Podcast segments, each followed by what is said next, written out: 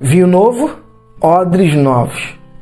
Não se coloca vinho novo em odres velhos, em vasilha velha, de couro velha, porque senão ela não vai suportar a fermentação. Sim, em Marcos 2, 22, Jesus fala sobre isso, para que eu possa, por exemplo, é, ter a consciência renovada, eu preciso é ter isso em mente de que Deus faz nova todas as coisas. E ele faz nova todas as coisas para que a gente suporte o novo ensino. Era isso que estava sendo é, promovido naquele momento nas ações de Deus na vida dos discípulos. Eles precisavam renovar a mente deles, eles precisavam vivenciar o vinho novo, o ensino novo. E agora eles precisavam vivenciar o novo nascimento. O novo nascimento significa ter a mente Cristo.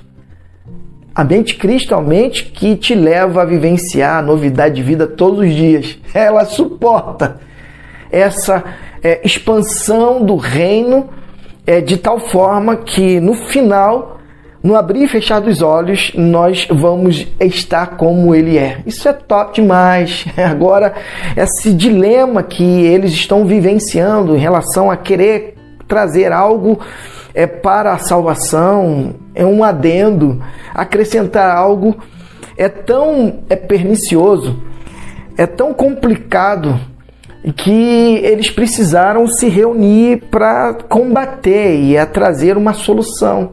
Jesus é suficiente na sua vida e na minha vida. E ele estava ali é, promovendo isso a partir da vida dos discípulos dos, dos, das circunstâncias, das experiências. Isso é top demais. E aí ele continua, Atos 15, naquele ambiente de discussão, de concílio, em que Pedro já havia falado, agora quem vai falar é Paulo e Barnabé. Eles relatam os milagres e as maravilhas que Deus havia feito nas outras nações pelo ministério, pelo serviço deles. Ministério significa isso, serviço a centralidade dos discípulos de Cristo é servir em amor, é transbordar, é ser abundante na vida daqueles que precisam é ter identificado a sua identidade. Você é filho de Deus, amado Pai.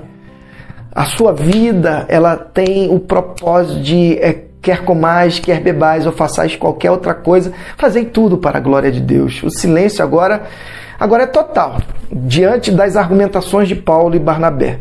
Não se ouvia um pio sequer. Foi aí, diante desse cenário de silêncio contra fatos, é, só é, é estabelecido o ambiente de silêncio, né? Porque o fato é colocado, então, shh, quieto, quietinho, não tem o que falar. É Deus que está agindo.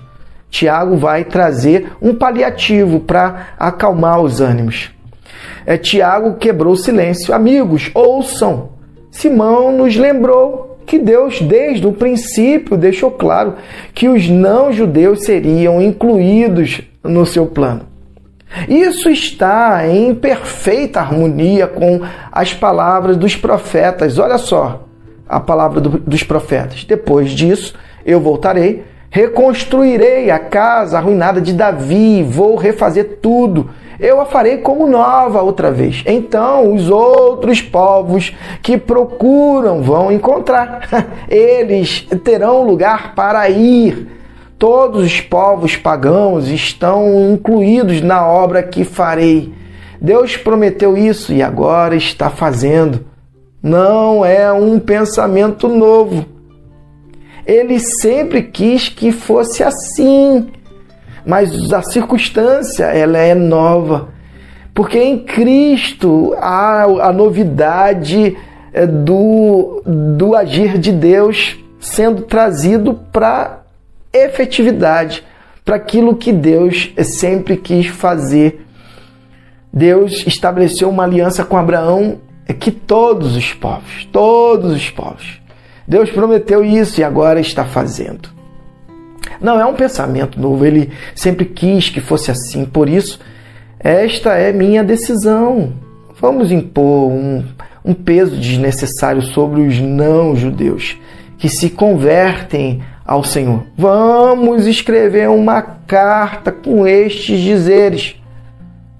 Não se envolvam com nenhum tipo de idolatria. A idolatria, ela descaracteriza relacionamento com o Pai. Haja vista que você coloca em seu coração alguma coisa, alguém que é, vai é, tomar a centralidade do seu relacionamento com o Pai. Isso é terrível. Deus é, te fez para vivenciar a intensidade de relacionamento vertical. Guardem a pureza, é, guardem a pureza moral no sexo e no casamento.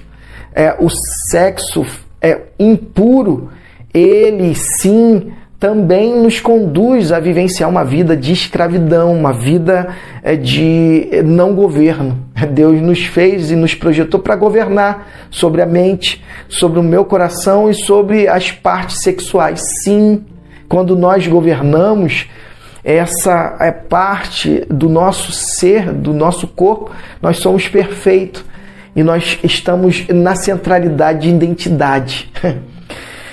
E não sirvam, não é, se abstenham né, de comidas of, ofensivas aos judeus é, cristãos. Aqui o objetivo é levá-los a estar vivenciando um, uma conexão com os judeus, vivenciando o relacionamento, o segundo mandamento, para que não houvesse, por exemplo, uma quebra de relacionamento por estar é, tanto é, oferecendo quanto é comendo algo que tinha a ver com algo ofensivo a ele, já já visto que tem a ver com a cultura que o próprio Espírito Santo estava é, quebrando aos poucos a partir é, das experiências que eles próprios estavam vivenciando. Lembra da, viven da experiência de Pedro, do lençol, Cornélio? Então, é, todos os modelos, as crenças é, equivocadas que foram construídas dentro de um contexto histórico estavam sendo é, quebradas para que eles pudessem vivenciar algo novo. Algo novo dentro de algo que Deus havia prometido. Isso é top demais. Essa é, é a essência da lei é, de Moisés. Olha que é, Tiago aqui tem a preocupação de trazer esse contexto para que eles pudessem entender que a lei de Moisés, ali, principalmente os dez mandamentos, estavam explícitos os princípios norteadores de um relacionamento de um povo com Deus e com eles entre si. Algo poderoso. E aí, é, essa é a, lei, a, essência da lei, diz é, Tiago, pregada e honrada há séculos, todos os sábados, em todas as cidades que habitamos e todos concordaram, apóstolos e líderes, todos os é, presentes. A reconstrução é que o Evangelho promove, ela é poderosa e ela é tremenda e tem a ver com relacionamento com o Pai que está sendo é, estabelecido a partir de uma experiência constante na vida dos discípulos. É assim também na minha, na sua vida. A reconstrução é diária.